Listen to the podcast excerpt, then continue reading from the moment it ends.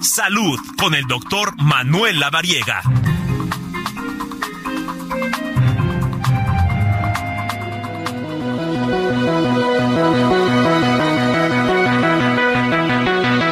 Bueno, pues hacemos contacto como cada fin de semana con el doctor Manuel Lavariega, que ya está en la línea telefónica. Tocayo, gusto saludarte. Buenas tardes. ¿Qué tal, Tocayo? ¿Cómo estás? El gusto es mío. Un fuerte abrazo para ti y a todo el auditorio. ¿Y qué tema tan importante? La resistencia a la insulina. ¿Cómo le comenzamos a platicar al público? Vamos a definirla, Tocayo. La resistencia a la insulina es una condición en donde las células del cuerpo no responden de manera correcta y adecuada a la insulina, que es una hormona que se encarga, vamos a decirlo así, de guardar la glucosa en el interior de la célula lo que genera en niveles elevados de glucosa en sangre. Vamos a poner una analogía muy rápida, Tocayo, y muy fácil. Imagínate que los carros necesitan su gasolina para poder funcionar. Si esa gasolina queda fuera del tanque, es decir, en la llanta, en los asientos, en los cristales o en la propia pintura, genera un desgaste y un daño.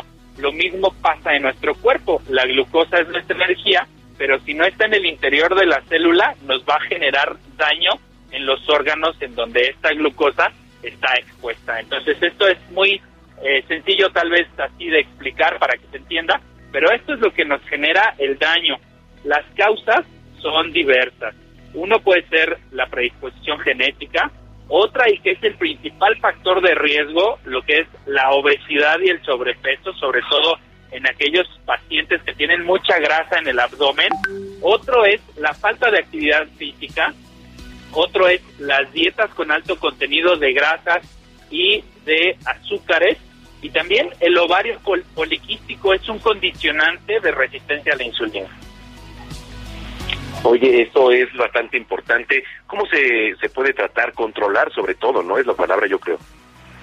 Sí, y hay que tomar en cuenta, Tocayo, justo que bueno que lo mencionas, los síntomas, que creo que son parte importante también de la determinación regularmente es asintomática, pero puede llegar a generar datos parecidos a la diabetes, como lo es el cansancio, mucha hambre, eh, también alguna condición de pérdida de peso, en algunos casos cuando ya está muy elevada el tema de la resistencia a la insulina, pero algo que es importantísimo, Tocayo, es estos eh, como verrugas que salen en el cuello que se llaman acrocordones.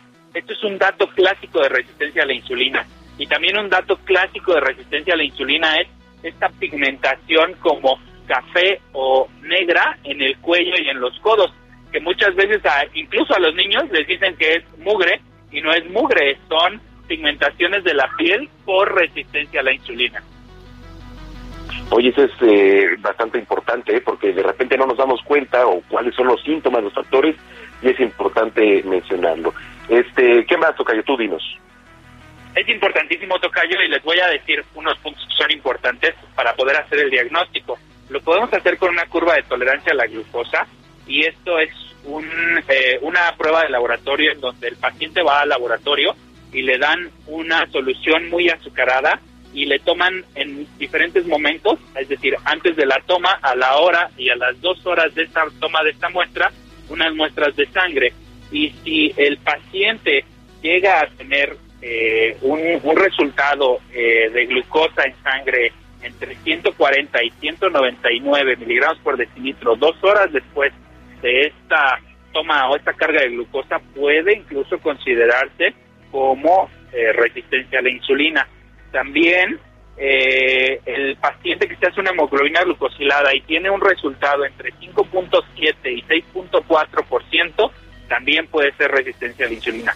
Y hay un estudio muy específico que hacemos que se llama HOMA-IR, que es de origen eh, inglés, de origen eh, en el idioma inglés, que se, divide, interpreta o se traduce como un modelo de revisión de homoestasis, así se llama, índice HOMA.